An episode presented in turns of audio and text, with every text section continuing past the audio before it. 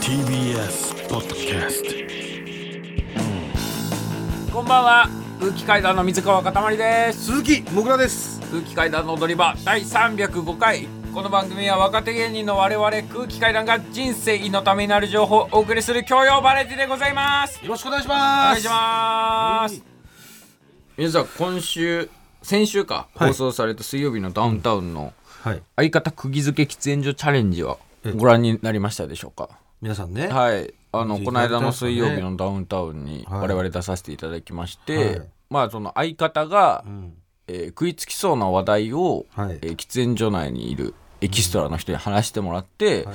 何本タバコを吸うかどれだけの時間うん。喫煙所にいるかうん。を競うっていう、ん。えーまあ、企画ではい。我々出させていただきまして、えでまあモグラがターゲットでねえはいその相方を釘付けにする話題っていうのが、日本には男の欲望もうギャンブルとか、お酒とかタバコとかそういう男の欲望が全て詰まった煩悩島っていう島が存在すると。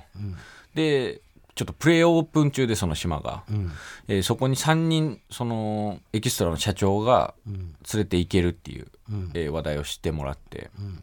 多分放送ではうんだいぶつままれてたんですよ。結局モグラが、えー1時間18分喫煙所にいてタバコ11本吸ったんで、はいまあ、放送上全部流すことはもちろんできないんで結構いろいろカットされてたんですけど、い。やあれはねちょっともう勘弁してよっていうその一個あって、んまあ反響もね結構いただいて、はい。その面白かったとか言ってもらったんですけど、うん。一個ね、そのいやこれ違法賭博しようとしてんじゃねえかみたいな。うん、ちょっとそれだけはちょっと違うからっていう。違法賭博にいやいやいやそれ違法違法それだけ賭博は勘弁にしてよっていう。すんなり乗っかっちゃったから。いやいやそれだけはちょっと違うよっていうのを俺言わしてほしいんだよね、うん、確かにその島に行こうとしましたよ私は。はい。でいろんなものでねギャンブルを行こうとしました。なんかその、はい一応設定でねテレビ番組で賭博ができるみたいな設定だったんで,、ん。でそれでもなんかネプリーグでね賭博やりたいとか言って、ん。言いましたけど、一応そのあの島っていうのは、もう全部合法でそれをやってるっていう。いやいやでもそういうそれ前提だからだから違法賭博をやろうとしたわけじゃないっていうのだけはちょっとこれね皆さんにあの分かっていただきたいです。メール届いてます、はい、はい、もぐらさんかたまりさんこんばんは。こんばんは。煩悩島の放送最高でした最後に煩悩島行きの約束を取り付けるもぐらさんの行動力には腹がよじれるほど笑いました、一点だけ老婆心ながら心配なのですが、あれだけホイホイと騙される様子が放送されると、今後もぐらさんのもとに怪しい詐欺の誘いが殺到しそうな気がしてなりません、もぐらさん煩悩島はありませんよ。そんなうまい話はありません。どうかお気をつけくださいね。ラジオネーム猫を愛する主婦よりいやだからそれはだから詐欺とかは分かるじゃん。その合法じゃないんだからさ、あれはもう合法だっていうその前提で。あの人が合法だって言ってても合法なわけないじゃん。いやだってあれオンエアねこれ、あれあの政治家のこととか流れてないですよねだって。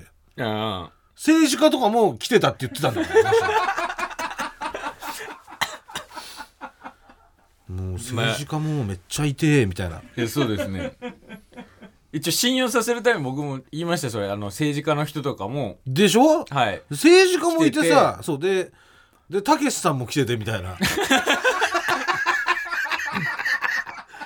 ね？言いましたよあったじゃないですか。たけしさんが来てて、はい。で一緒に所さんもいて、はい。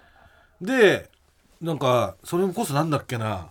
確かネプリーグとかで、んそのかけててみたいな、うん。それもね俺がまだタバコ吸ってて横から聞こえてきてはい。ただけだけど、あの社長の人が「さあいやかけててさ」つって、やっぱり俺たけしさんすげえなと思って」つって、もう3,000万貼ったからね」みたいな。であの若い人がさ「所さん何してたんですか?」とか言って「いやだから所さんもさ竹内さん行くんだったら俺も行きますよ」っつって マジうまいんだよな。2人で30003000で6000だぜとか言って。すげえよなとか言って。いやいやいや。で政治家も来ててさ、それはだって合法ありきで私言ってますからね。それはもう違法だったら絶対行ってないですよ。政治家が言ってる違法なお店だよ。合法で行ける島があるけどまだプレオープン中だから、うん。後でオープンするんだけども、ん。まだ行けないっていう話だったの、うんね。でみんなが行けるようになるまでは、そのどれだけの時間がかかるかはわからないみたいな、ん。しかもなんていうの？あのー人の紹介がないと絶対に行けなくて。そう紹介制だから紹介されて島に行った人がまた3人だけ紹介できると、紹介枠があるであの社長が3人紹介枠持ってると、うん。ね、んでだからお前行きたくねえのかよみたいなのを部下の人に言,、ん。言っててさ、うん。で部下の人が「ああ自分はいや行きたいですけどね」みたいなこと言ったらその社長が「いや遅えよ」みたいな、もう何事もスピードが大事なんだよ」みたいな。もうお前今のでもうお前ねえわ」みたいなことさタバコ吸った時に横で言ってさ、でそれでさ社長がさ、まあその下の子が社長に「そのだ誰誰行くんですか?」っつって「ん。いや誰ってまあ別だから俺は別に本当にもう島を楽しんでくれる人と一緒に生きてるだけだからさ」ん。みたいな。まあ今考えてんのはん「たかしでしょ?」とか言って、であと トレンディエンジェルの高橋さ。んあとあのおあれいるじゃんほらあの岡野。あいあいつ、あとこじはるかな？とか言って。こじはるも放送はカットされてましたけど 最初その高橋さんとそう岡野さんとこじはるで行くってなってそうそうでもぐらはこじはるのところに取って変わろうとしてそうそう。で、俺はそれで、それで俺もう行ったのよ。もう、これは行くしかないと思って、すいません、あの、あの、こじはる連れてくんだったら俺連れてってもらわないですか？って。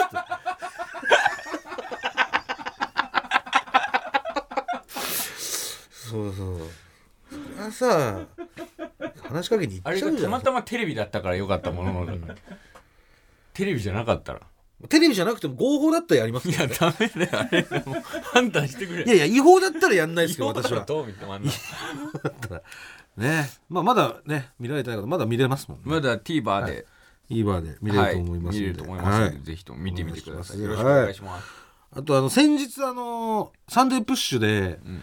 あの我々卓球のねあの水谷隼選手とねはい。共演させてもらったじゃないです日かテレのスポーツ番組サンデープッシュね。サンの川島さんが MC やられている。そうなんです、はい。出させてもらってね、そこでえー。水谷選手とはい。卓球対決させてもらいます。そうなんですよ。でもう俺なんてさもう卓球少年だったから本当に、うん。まあ、中学校卓球部ですもんね。そう。もう夜中いても立ってみてなくても、うん。あの前日？いやだから当時ね当時。少年少年の頃、うん。いても立ってもいらんいらんなくてもう団地のドアバーンって開けてもう駐車場で素振りとかしてたから そんな、そんな時代があったの？そうよちっちゃいさブランコと滑り台しかねえさ、公園もどきみたいなのが団地の中にあってさ、うん。下砂利でさ、そこままでさバーンって言って走ってって、はぁつって そんな燃えてたと。そうです中よ学の時。だから本当にもうそんなね、水谷選手とご一緒できるっていうののでもう本当にすごい嬉しいわけですよ、まあそれはね僕ですら水谷選手ってなったらもうスーパーヒーローですけども卓球経験者からしたらもうね神のような存在でしょ、神です、本当に、うん。だからその神とねもう一緒になるっていうので、うん。まあ、緊張もするし、うんまた、まあ、ワクワクもするしね、ううんん嬉しいしっていう、はい。い、ろんな感情がこうあった中で、うん。でその企画としてね、うん。卓球対決をうん。やるっていうのははい。あったじゃないですか。はい。で水谷選手と一球勝負。水谷選手のサーブを打ち返せるかっていう。打ち返せるかっていうね、でだからその水谷選手と卓球を、まあ、企画とはいえ卓球一球とはいえやるっていうのがうんあったから、うん。そういうのでもちょっとこう緊張もしてたわけよ、うん、ただその緊張感とは別に、どうん。すごい憧れの存在でもあるけど、うん。なんていうのあのーオールスター感謝祭でね前回の、はい。えーオールスター感謝祭どんぐらい？2か月3か月前とかですか？23か月前秋だからこの間のそうですねねそれぐらい前3ヶ月の前ぐらいにあったじゃないですか。そのはい時我々で出させていただいて、うん。でオールスター感謝祭でね、うん。水谷選手が、うんまあ一応そのハンデみたいなのはあったんですけど、うん。ハンデあった中とはいえ、うん。本田翼さんからね、うん。1点取られたんですよ。そうサーブ打ち返されたんですよねは本田翼さんに、はい、うん。で俺どうしてもあれがうん。許せなくて、ん。それでもう水谷選手っていうのはこもう本当にあの金メダル取った方ですから、はい。中国の選手を倒して、うはいね。もうそれこそ本当に今ね、うん。もう社会現象になってる「スラムダンクで言ったら、うん。中国はうん。山王工業のん。10倍強いです、ん。もう 相手になりなりません。今話題になってる「スラムダンクで言ったの？まあそうすれば皆さんが分かりやすくね、うん。あのあそんなに強いんだって思っていただけるかなと思いまして。山王の10倍強い山王工業の10倍強い中国を倒して金メダリストになった方ですよ、うんで世界ランキングもねシングルスで、うん。えー4位までうん。あの方い行ってますから世界で、はい。すごいじゃない？もうベスト赤城4まで入ってんだから。ね？赤城春道やねよ。誰だ赤城春花道道ってにわかがよ。本当によ。桜木花道ってこと？そうだよ。桜木もいやでも桜木っていうかもうだからもうすごい超超スーパースターですよ、うん。もうね。でその水谷選手が、うん。ハンデがあったとはいえ、うん。本田翼さんに1点取られたって俺は結構さ夢、うん。2回くらい夢で見たの俺。あの本田翼さんが普通にサーブなんか返してうん。めっちゃ喜んでたじゃん。喜んでて。それはまあそのそれまで那須川天心さんとか結構もうみんな打ち返せなくてみたいなのが続いて、そう。まあ俺からしたらもう余裕で分かってたわけ。正直。あ那須川天心さん、うん。絶対に取れませんと。もうやっぱ天心さんでも無理、絶対に無理。もうだって違うから使う才能その筋肉とかうん。ラケットとか。だって動体視力とかもあもう無理無理。動体視力とかのうん。レベルじゃないです。あー。もう。サーブを打ち返すっていうのは。そう。ええできるわけないの。うんだから俺はもううん。水谷選手の方にうん。かけてたし、うん。そのどっちが勝つでしょうみたいなのあるじゃんかつあれねそうそう。うん。でもう本田翼さんの時とかはさ、うん。なんかほハンデがちょっと大きくなったから、うん。那須川選手の時と比べて、うん。結構さうん。その参加してた方が本田翼さんにかけてたんですよね、うん。あのどっちが勝つで。しょょうみたいな。本田翼さんが勝つんじゃないかっていう方が優勢だったそう。の正直俺ちょっと怒ってたんですよ。うんそんなわあんまり私は怒る人間じゃないですけど、はい怒り湧いてこないけど。ちょっと非常識じゃねえかと。そあの山王の10倍強い中国にね、ううん。勝って金メダルになった方がいて、うん。なんでその人の100ゼロじゃないんだとうん。思って、うん。でいざ始まったら1点取られたじゃん、うん。でも景色がもうさぐにゃぐにゃになっちゃって。自分が信じてもたものが。信じてたものが。ぐにゃーみたいになっちゃって、っていうのが一回オールスター感謝祭であって、うん。でその後の共演だったじゃないですか、うん。だから複雑だってすごい。俺はすごい好きで、うん。だけど、うん。なんであの時本田翼さんに1点取られたんだよっていう、うん。もう絶対に加減ししてただろうけど、うん。なんかやっぱり水谷選手もうん。なんか、いやー取られましたねみたいなうん。感じなのよ。はいはいいやそんなわけないじゃんっていう、そのさあ、うん。いやいやいやっていう、うん。そういう思いを抱えてうん。収録があったわけ、うん。で最初に卓球対決が始まって、うん。水川全然と無理だったじゃん。もう俺もう半端じゃなかったですねわけが分かんなかった。ななぜこうなるのかっていう、ん。もう理論が分かんないです。もう意味わかんないでしょ。あの回転かの回転サーブが来て。うん。なんで俺はこっちに腕を振ってんのにあっちにボールが飛んでいくんだろうもうそそっぽの方い行っちゃうじゃん。そう。で弾かれた感じでもうバーンっつってそう。球がさ。別に重重いボールじゃないんだけど本当に重いボールを打ったような感覚になるといかそう。で次に川島さんがねはい。やられて。うん。もう川島さんももう全然うん。返せなくて。うんで最後うん。なんか番組のこう煽りでさ、うん。いよいよ卓球経験あるモグラとの対決ですみたいな、うん。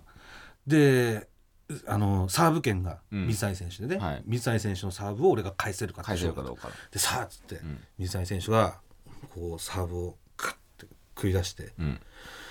で俺がさ思いっきりバンってスマッシュやったらさ、ん。そのスマッシュ入っちゃって、あのモグラの勝ちみたいな、あったね。返したね。で俺よっしゃっつって、本当に嬉しかったのもあるの純粋にね、うん。世界の方だから。世界の水谷から。世界の水谷のサーブを返したとっていう。もう返しうん。返したっつって、うん。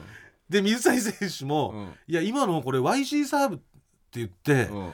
あのー今出したサーブって、うん。あのもぐらさんが中学の時に、うん。まだなかったサーブなんですよ。言ってましたねそそのう。新しく生まれたサーブ。新しく生まれたサーブだから、うん。これ絶対に取れるわけないと思ったんですけど、うん。いやー打たれちゃいましたねみたいなうん。感じでさ、うん。で俺も高揚してたのはあんだけど、うん。その収録終わって家帰ってからも、うん。なんかずっと気持ちがぐじゃぐじゃぐじゃぐじゃで、その なんかさ、うんそんな選手がさ、うん。からい一点取れられる取れるわけないっていうか、うん。で俺が取れたのもおかしいし、うん。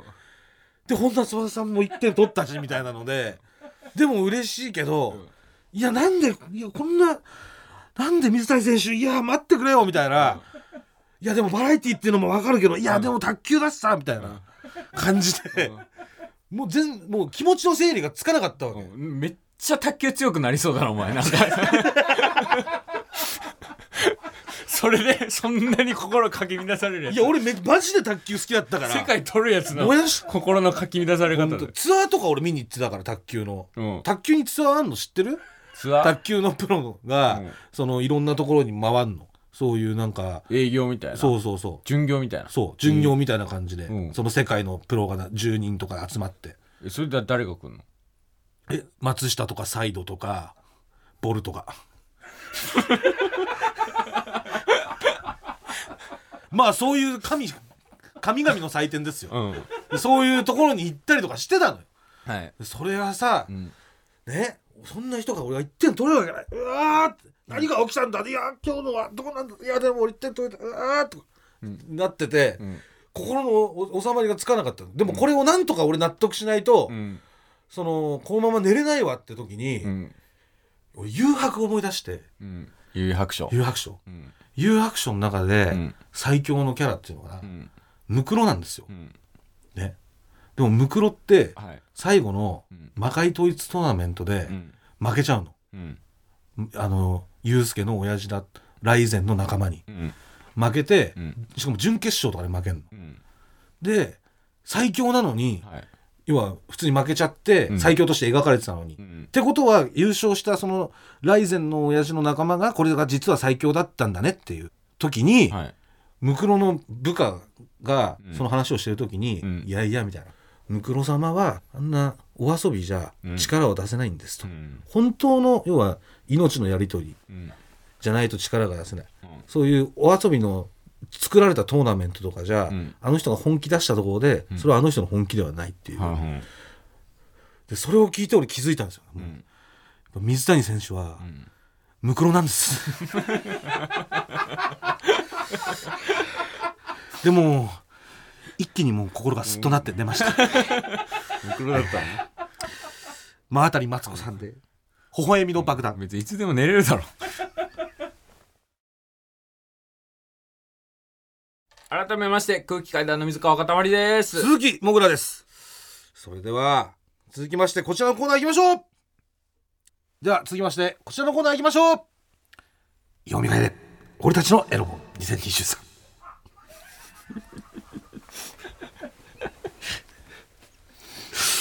えー、こちらのコーナーですね。まあいつの時代もコンビニの端っこにいた男たちのバイブルエロ本ですけれども。えーまあ私は、まあ、現在もたまに読むんですけどね、はい。最近はまあ読む人がやっぱエロ本ってことが減ってす減ってるそうです本当、うん。はいでこのままエロ本が消えていかないように皆さんからですねエロ本の思い出やエロ本への情熱を送っていただくコーナーでございます。はいで、えーまあ先週もですね、はい。あの皆さんのその思い出のエロ本、うん。実際に、えー処分に困ってるものあったら送ってくださいませんかっていうのをはい。お願いしてたんですけど、はいはい。先週までやっぱ一冊もねうん。届かなかったっていうのがありまして、まあやっぱそれも一応こちらが、まあ、15年以上前のものでみたいなことを言ったんで、うん。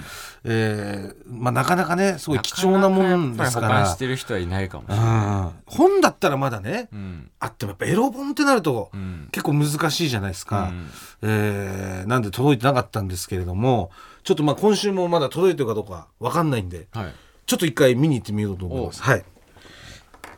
ちょっと確認してきます、はい届いてるかな。多分届いてるだろうあっち今スタジオの外に出て行きましたけどもう出ていくってことは届いてるだろおうめっちゃ届いてるじゃん。めっちゃ届いてた。でかい段ボールをこれでもエロ本かどうかもわかんないのよ。エロ本だよ。段ボールが2箱はい。届きましたあまだ開けてないんだ。まだ開いてないです。まだ開いてない。はい。で一応品目はい。書籍と書いてます。お書籍。だエロ本かどうかはまだわかんないです。多分エロ本だろちょっとこれ興奮しますね。先週までやっぱりね一つもなかったですから、はしかも結構大きなこれはちょっと。割とおエロ本を入れるには大きめの段ボールに。だいぶ頑丈にねもうガチガチにガムテープで巻かれてる、ちょっと丁寧に開封していきますね、はい。ちょっとハサミをね入れさせてもらって。ハサミ入れる隙間ももうん。うないぐらいに、そうですね。自分で梱包されてらっしゃるから。これはすごい。これちょっとここなんかカッターみたいな風にしない方がいいかなこれね、やっぱこういうのってさ、一歩間違えるとこう本をうん。切っちゃったりするから、はい。やっぱちょっと丁寧に丁寧にね。さあガチガチの。放送ですけども。はい。よいしょ。しかもこのなぜかこの TBS にはい。14時から16時の間に届くようにはい。なぜか時間指定をしている。定をしてます。なぜ14時から16時昼間に？これもやはりカムフラージュですかね。あ TBS だったら何時でもいいような気もしますけどと待ってください。紙入ってます。え手紙入ってます。お手紙入ってます。えー、おっと。ちょっと手紙先に読みますか。読んでください、ね。えー、ラジオネームロマンスカーに乗ったフレンチブル。そんなラジオネームつけんな。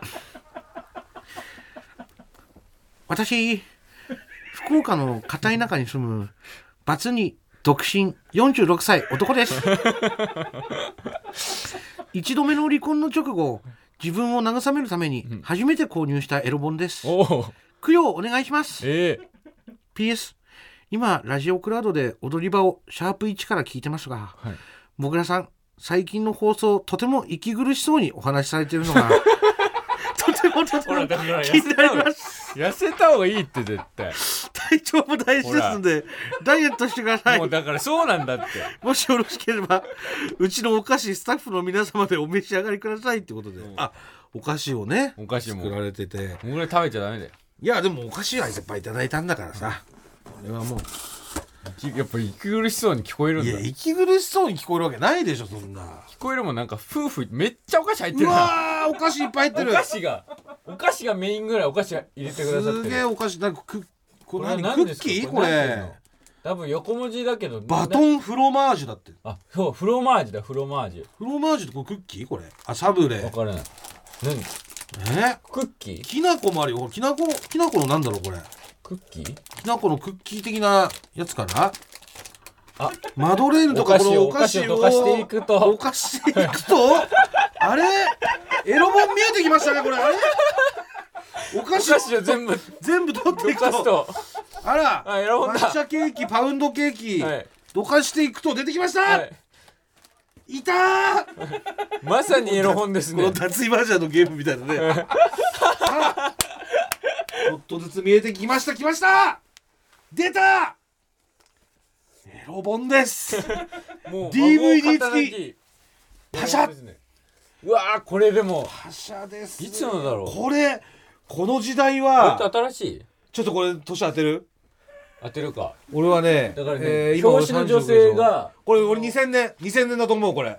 表紙の女性がねそのちょっと上の服をパッて脱ぎかけで、ブラジャーの状態でで眼鏡をかけた女性が上目遣いでこっちを見ている、はいパシャパシャっていうタイトルですか？パシャです。2000年です2000年？私は。はい。俺2000 2009年。お正解は2011年。おお。今から12年前。12年前。はい。はあ今から12年前に一度目の離婚を。されたんですね。いやーちょっとすいません。めくらせていただきますね。うわーあテレフォンセックスのこの、ありましたねこの広告ね。ここに電話かけて。これあるあみたいるなあります。あ DVD がね、はい。破られてあのて袋閉じの DVD がもう。でこの袋閉じの DVD も、はい、開けられてますね、漫画のあエロ漫画もエロ漫持ってんだ画エロ本って。エロだからこれもう総合ですねこれは。もう 普通にヌード写真もあってエロ漫画あって DVD ついてて、みたいな。あいいですねこのね。気になるページあります通か販の。あいいですねこれ。結婚落ちね、結婚落ち、うん漫画の。エロ本のさやっぱこの結婚落ちいいのよやっぱ。エロどういうこと？結婚落ちって。いやだからいろんなオチがあるんだやっぱエロエロ本ってオチ大事だから俺の中で、そのやっぱり結婚オチとか最後になってくれるともう思う存分こうしこれるというか、そういうなんかこう平和なね、オチが私好きなんで。エロ本でどうその結婚落ちまで行くの？え？エロ本エロ漫画でどう結婚落ちまで行くの？いやだからなんかいろんななんかハプニングその転んで服見えちゃって浴場してやっちゃったとかそういうのがあるけど、実はなんかむ昔から好きだったんだよねみたいな。いやそういう実は両思いでしたみたいなのがあんのよ。そんなで知らねえんだよ私の雨宿りみたいな。なんだよ。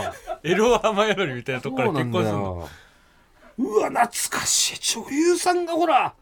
ほら朝倉優さんだもん。うわ懐かしい。青春ですねやっぱ。卒アル見てるみたいねなんかね。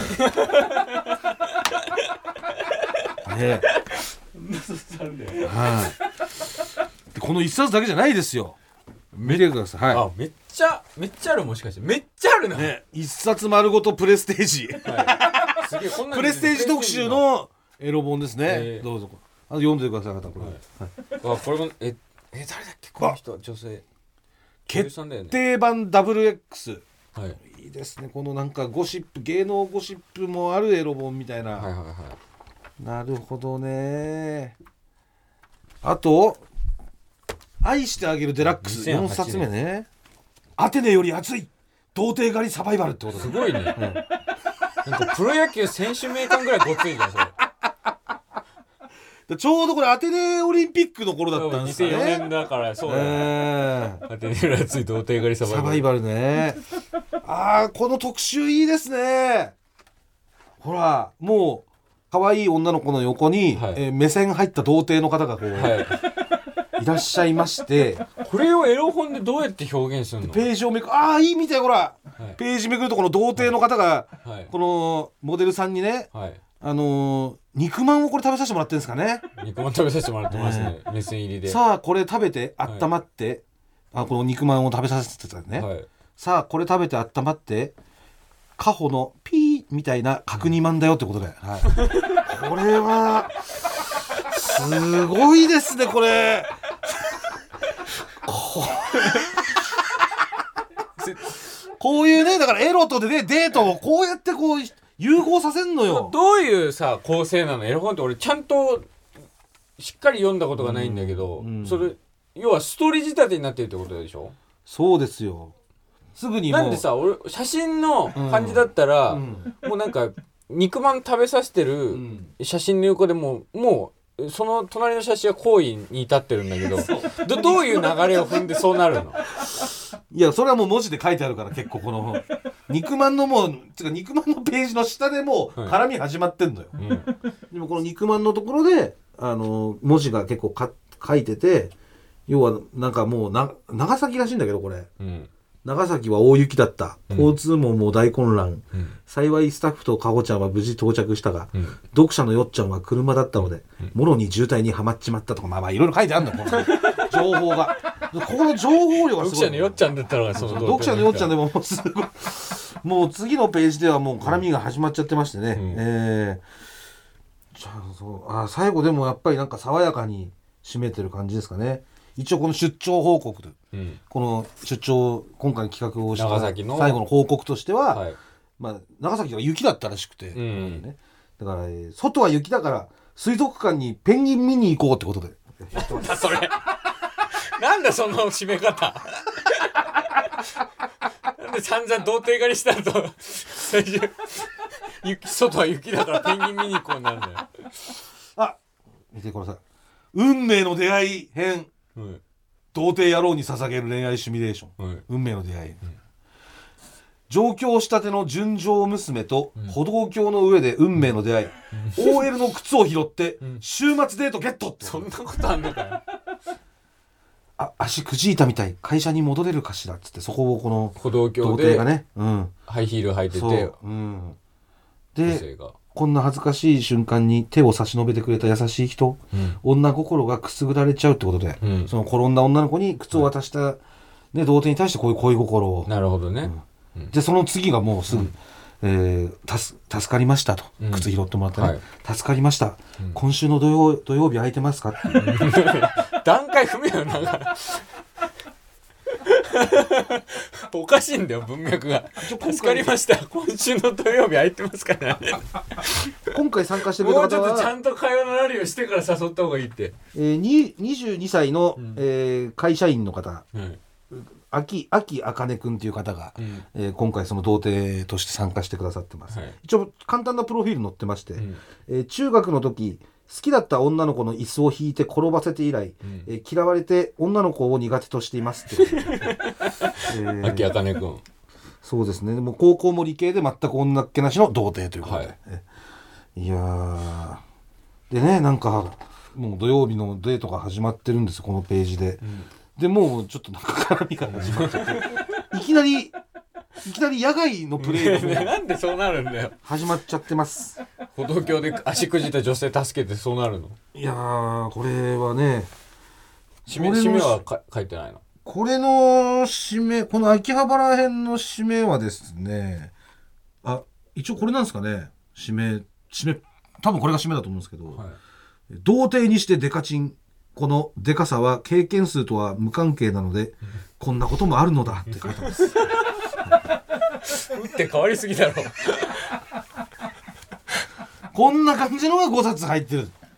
いやーそしてこの5冊は、ん。これ1箱に5冊ですから、もう1箱ありますから。え同じ方ですか？いや別の方なんです。別の方？ちょっとこれいいっす。あの5冊ね、はい。こちら手紙とともに戻させていただきまして、えね。でもう一箱いきましょうか。すごいですね。これちなみにエロ本で送れるんですね。さあ。開けさしああ。あれ手紙入ってる。あお手紙だ。お手紙入ってます。しかもなんかちゃんと便箋に本当だ、封筒に入れてある。TBS ラジオ空気階段の踊り場一同様へ。はい。ラジオネーム、ん。ヘロパー。ヘロパーさんからです読ませていただきます。背景。ヘロパーすぎるってもぐら様。水川かたまり様。スタッフ一郎様。いつも放送を楽しみにしてます。この度はエロ本を募集しているとのことで私が所有しているエロ本を送らせていただきました。10年以上のものとのことでしたが確認したところ20年以上前のものでしたので、え安心した次第であります。私は昭和62年生まれのもぐらさんと同級生であります同級生過ごした場所は違いますが、はい同じ時代にエロに触れエロと接する手段は大きく違わないのではと感じます、んエロ本との出会いは中学時代で部活の先輩から未成年でも買える本屋の情報を2000円で買ったことから始まったのを思い出しました情報を2000円で買ったの中学生でそうですそうです未成年で買える買える本屋があるぞっていう情報を2000円で買った。それから何冊か買いましたが、実質を探すとたっった数冊減ってえたった数冊に減っていました、ん。というか、えー朝の紐で10冊ほど縛られ、部屋の隅に置かれていました、うん。あ！じゃあまとめられてたんだね多分ね。そうですね。今では実家を出て家族を持つまでに成長しましたが、きっと親がまとめていたのでしょう。35歳になっても親にエロ本を見つけられるのは恥ずかしさ気まずさちょっとした怒りに似た感情が生まれ まだこんな感情が残っていたのかと不思議な感覚に陥りました。昨今ではエロはスマホですぐに触れられる環境にあり便利なゆえの寂しさを感じます。エロホップステップジャンプは本 DVD 実践といった流れが性の成長に一番いいと個人的に思うのですが 今時の青少年はホップ過去エロ本を抜かしてしまっていると思います。エロ本はおっぱいはどれだけ柔らかいのだろう。セックス気持ちよさそう。どんな香りがするのだろうと様々な想像を駆り立たせてくれます。エロ本を手に取る機会は減ってしまいましたがエロ本は性の興味の入り口であり続けてほしいと思います敬具ってことで敬語すんなよ。え敬語すんなよ。ー敬語もしていただきました。そんな内容で。というわけで、えー中身の方を見ていきますか。はい。ね。もぐらと同い年の方。そうです。35今年36歳です年ね男だ。さあ。なんだろうか。紙袋に。ギチギチですよこれ、ちょっともう段ボールギチギチに入っちゃって。あれこれ取れんのこれちょっとこれ段ボールを押さえてください。よいしょ。すっめっちゃぽり入入ってました。はい。はい。さあ。うわー。すごいよこれ。10冊ドンと。裏表紙でフリーってなるね。うわー。2000これ？はにだ20年前2003年とかそんぐらいの頃。は見てこれこん特集です、はい。くらえ爆乳ミサイル夏のロケットって。ビーチクの色って経験人数と関係ないんですねって書いてます。さっきのなんかあれと対になるような。この大きさってみたいなこうして。る高圧ですね先ほどのね文とね。いやー。漫画カルビ漫画ですよこの漫画。なんだ漫画カルビって。漫画カルビです。漫画カルビちょっと気になるね。いやーあこれあったわ。これ漫画と実写がこの入り混じるこのエロ本。あったわこの女の子が漫画のに登場するんだけど女の子は実写版の写真であとの風景とか相手は漫画っていう。あったわこれそうあるある。あるあるですよ。このや手法は。これか編み出した人マジ天才だと思うけどね。ねえいいこのすこのなんていうの？休憩タイムに読むこのエロ4コマみたいなのもちゃんとあり。エロギャグ4コマ。ちょっと読んでみて4コマ漫画。えー例えばですね。うん「わんぱく」っていうタイトルで。うん。一コマ目がね、ん男の人が女の人に息子さんの写真を見せててうん。息子なんだって。かわいいって。なんかなんかもうもう読めそうだなって。で2コマ目がですね、その男の人が「わんぱくで困るよ」って、男の子は元気が一番よ」ってね、で、えー、3コマ目がそのさっき話した男の人と女の人が、えーすまあ、行為をしてるコマですね。でオチなんですけども、何だと思いますか？オチは。こっちの息子も元気ね。素人ですね。ー面白とこれはもうプロですからこっちは、はい。やはり4コマのプロ。四コマ。4コマ目。こっちの息子は淡白ね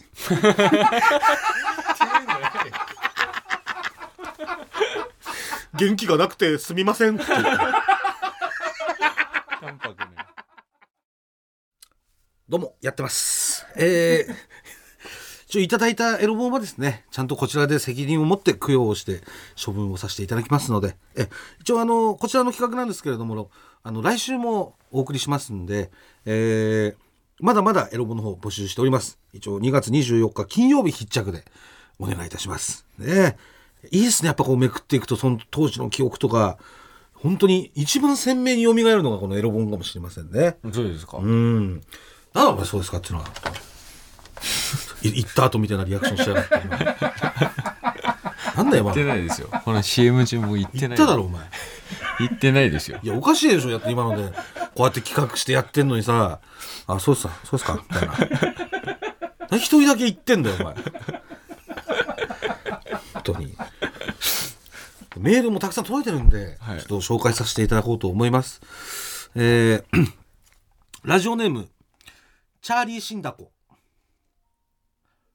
私は今年26歳になりますが、小学生だった15から20年前はまだ空き地の片隅なのにエロ本が落ちており私が初めて見たポルノもエロ本でした、中学生になってからはインターネットを覚えエロ本がコンビニから消えた現在を考えると路上エロ本絶滅の過渡期を小学生の私は生きていたんだと思います、うん私は一人で作った秘密基地にエロ本を集めてはエロ本鑑賞会を楽しんでいました。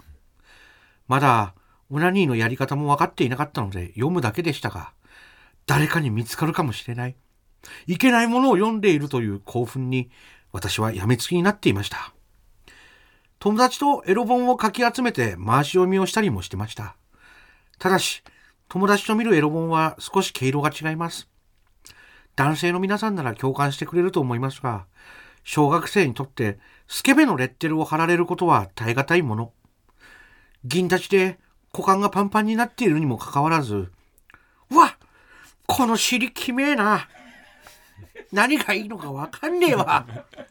などと抜かし、仕方なくエロ本を笑い物として見ていますよという、今思えばかなり滑稽なスタンスを誰も隠しませんでした。かなり滑稽なスタンスだなある日、私を含めた4人の友達と空き地で鬼ごっこをしていたところ、隅っこのジメジメしたところに初めて見るエロ本がありました。うんみんな口々に、エロ本だーきっちゃねーなど騒ぎ散らかしていましたが、私はこのエロ本が欲しくてたまりません。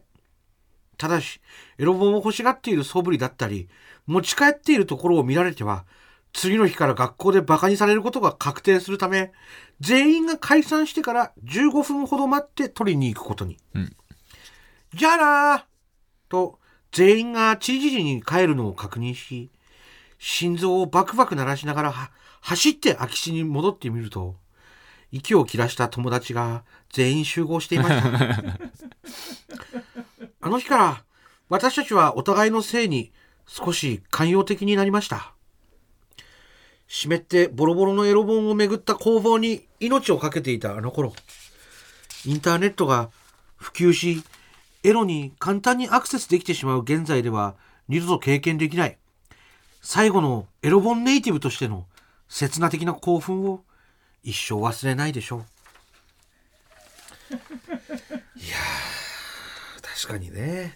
一人でだからこうなんかパソコンの前でこうエロを今こうみんな着々と育ててる時代だと思うんですけども、はい。この時はやっぱりみんなでそのエロ本を囲んだりとか、うん。こういうエロ本とバッティングした偶然ねと同級生とエロ本とバッティングしちゃうみたいな、うん。そういうところでだお前も本当はエロいのかよみたいな、うん。実は俺エロいんだよねみたいなところで育んでいったってことなんですね。うん。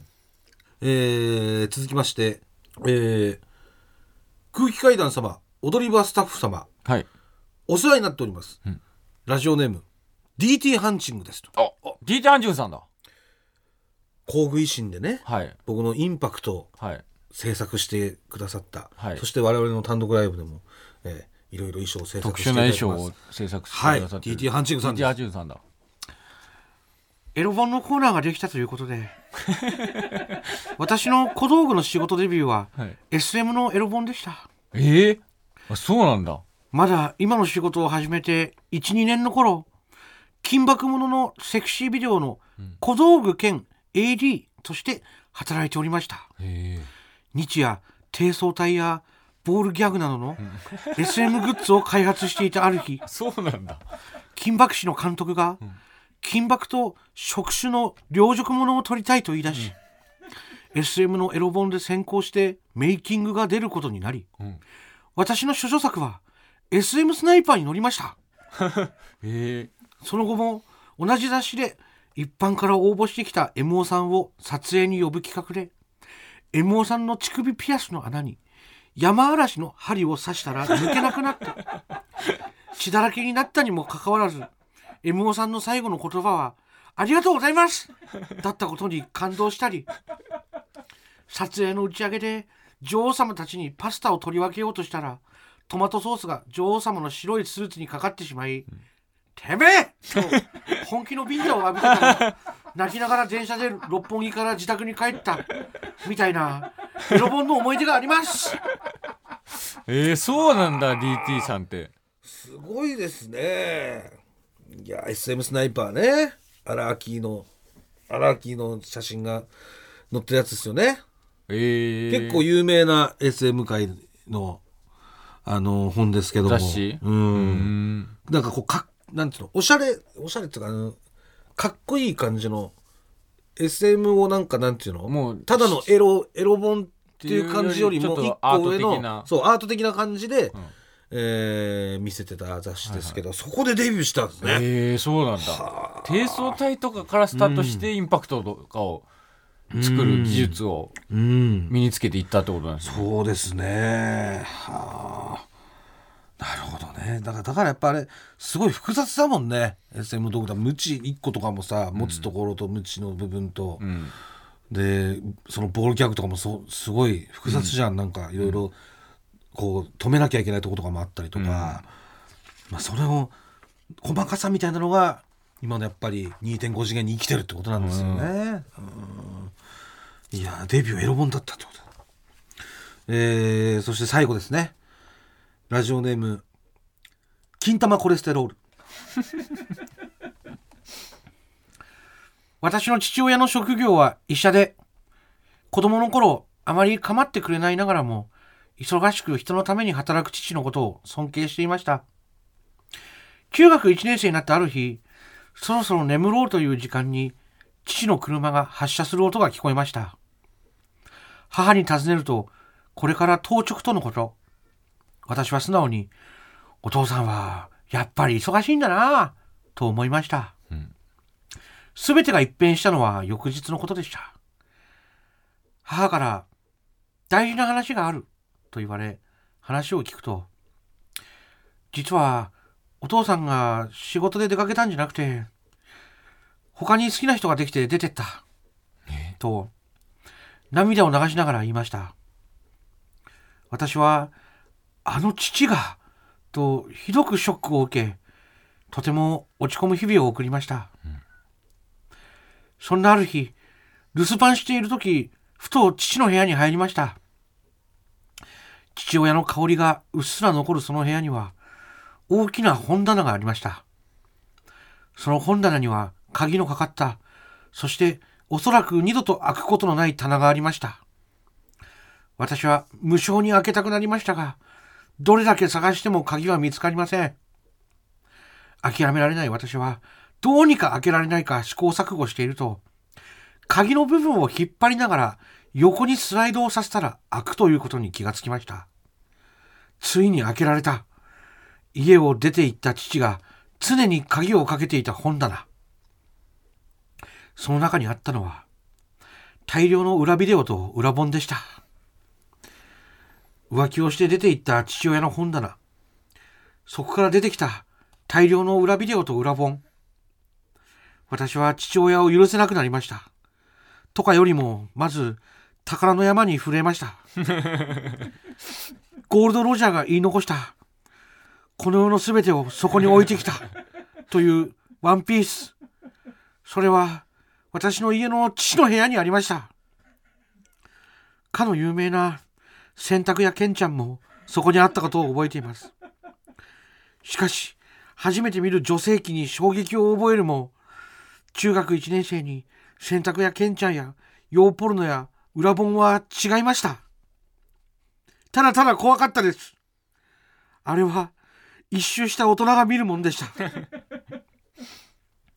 あれから25年経ち、私は38歳になり、医療従事者として働いています。えそして一周した大人になったので、当時好みじゃなかった、綺麗なだけじゃないタイプのエロ動画を見て、毎日ガッシガシにしこってます。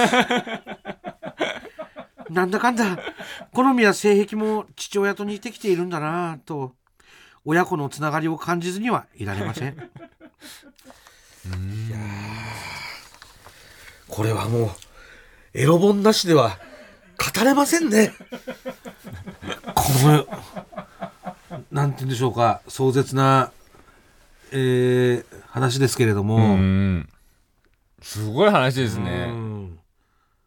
でもやっぱりこれを話そうとしたら絶対エロ本の話必要だからね、必要なのかな？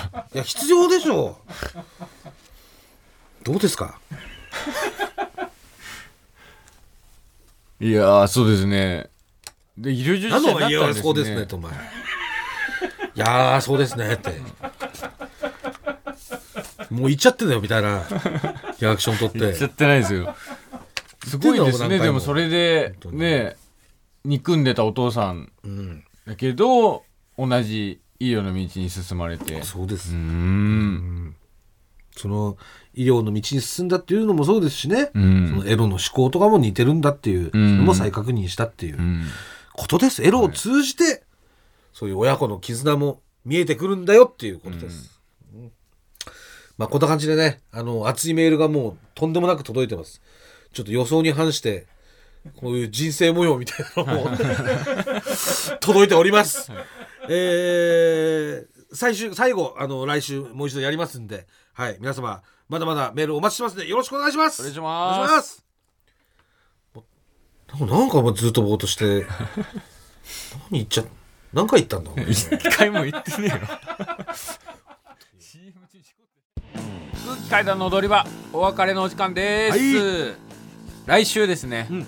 我々から大事な大事なお知らせがありますんで、はい。あの何？絶対に聞いてください。え大事な大事なお知らせがあります。はい、お知こらせね。れぜひともできたらリアタイ推奨かもしれません。そうですね、まあ大事なお知ら大事せなんで。な悲しくないお知らせがありますので、はい。ぜひとも皆さん聞いてください。はい。よろしそうそう、悲しい報告ではない、はい。お知らせなんでね。お知。らせなんで。ご報告ではないです。お知らせです。来週はい。お楽しみにおはい、待ちください、お願い。僕らすべてのメールの宛先は？えー全部小文字で踊り場アットマーク TBS.CO.JP 踊り場アットマーク TBS.CO.JP 踊り場のりは RI です。TBS ラジオでお聞きの方はこの後1時から月曜ジャンク伊集院光る深夜のバカ力ですここまでのお相手は空気階段の水川かたまりと鈴木もぐらでした。さようなら。ニンニントロン。えー、先ほどの「よみがえる俺らのエロ本2023」でですねエロ本が出てきてから水川のテンションが著しく下がった理由が分かりました、あの他の女の子の裸を見ると嫁に怒られるからです違いますそうだろお前。絶対そうだよ。TBS ワシントン支局の樫本照之と涌井文明です。ポッドキャスト番組「週刊アメリカ大統領選2024」では大統領選の最新の情勢やニュースを深掘り。現場取材のエピソードや舞台裏も紹介しています。毎週土曜日午前9時頃から配信です